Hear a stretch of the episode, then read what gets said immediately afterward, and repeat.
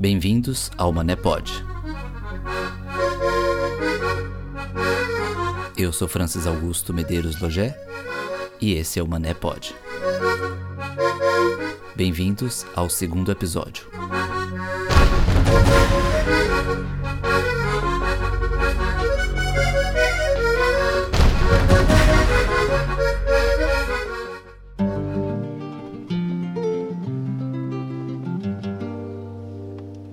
Eu cresci em um bairro chamado Alto Marom, na cidade de Vitória da Conquista, no estado da Bahia.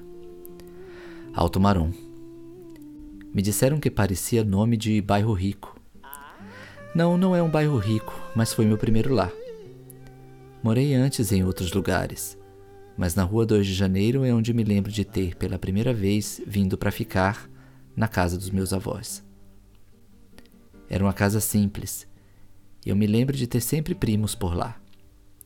Eram e são muitos os primos na nossa família, e muitos moraram na mesma casa. Eu me lembro da minha avó. A minha avó se chamava Dona Antonieta, avó e mãe ao mesmo tempo. Na casa da minha avó havia sempre um bolo, porque sabe como é, podia chegar uma visita, tem que ter algo para oferecer. Ela fazia bolos, balas de genipapo, omeletes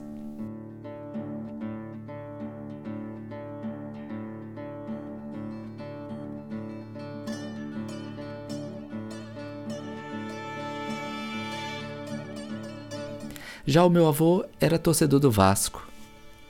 Às vezes eu dormia em um colchão no quarto deles e sempre podia escutar o som de algum narrador de alguma rádio do Rio de Janeiro narrando algum jogo de futebol.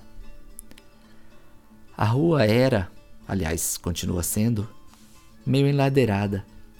E foi nela que um dos meus primos resolveu a me ensinar a andar de bicicleta sem rodinhas.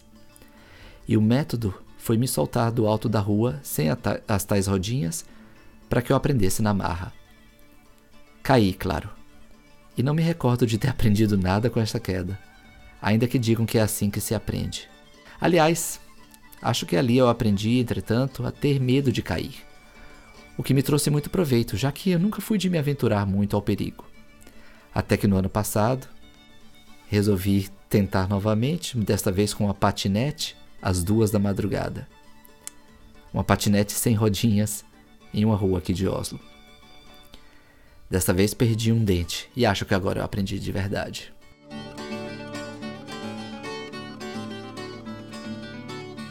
Na enladeirada rua que um dia foi asfaltada, eu via enxurradas e via a rua virar rio, e o asfalto ia embora, e eventualmente a rua era novamente asfaltada mas as enxurradas vinham de novo, sempre. Já que essa rua era enladeirada e a água tinha que descer. Na rua se jogava vôlei e se faziam fogueiras no São João.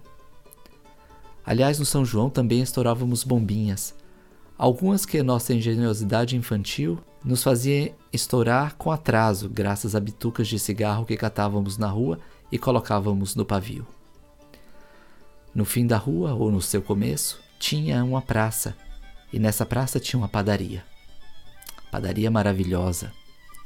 Maravilhosa era o seu nome, mas não acho que ela era de fato maravilhosa. Às seis da manhã, após as badaladas da catedral que ouvíamos em casa, meu avô me mandava comprar dez pães de sal na padaria maravilhosa.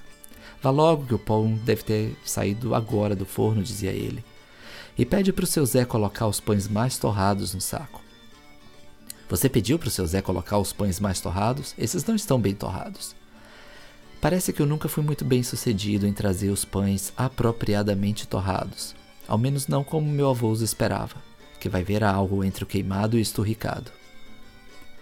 Na mesma padaria tinha pastéis, sonhos e biscoitos.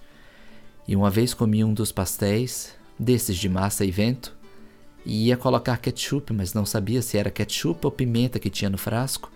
E um dos meus primos, que sempre tinha um primo por perto, disse que aquilo era ketchup, pode comer sem susto. Mas afinal era pimenta. Olha, por que você me disse que era ketchup? Ah, era porque eu não queria me queimar sozinho. E aí eu tinha que comer o pastel apimentado depois de finalmente colocar ketchup no tal pastel, de que era de vento. e agora tinha pimenta. Tínhamos um quintal com anjaqueira, duas mangueiras, dois abacateiros e uma outra árvore que dava ameixas, mas que não eram ameixas. Eram, acho, nésperas, talvez. Lembro do chão forrado de abacates, das mangas que comíamos ainda verdes com uma pitada de sal e das jacas que, vez por outra, caíam. Felizmente não nas nossas cabeças. Lembro-me dos garis que varriam a rua e do meu avô preparando o café com pão e manteiga para eles. Lembro-me do nosso único cachorro, Pluto, do qual eu tinha mais medo do que respeito, e nunca soube qual foi o seu fim.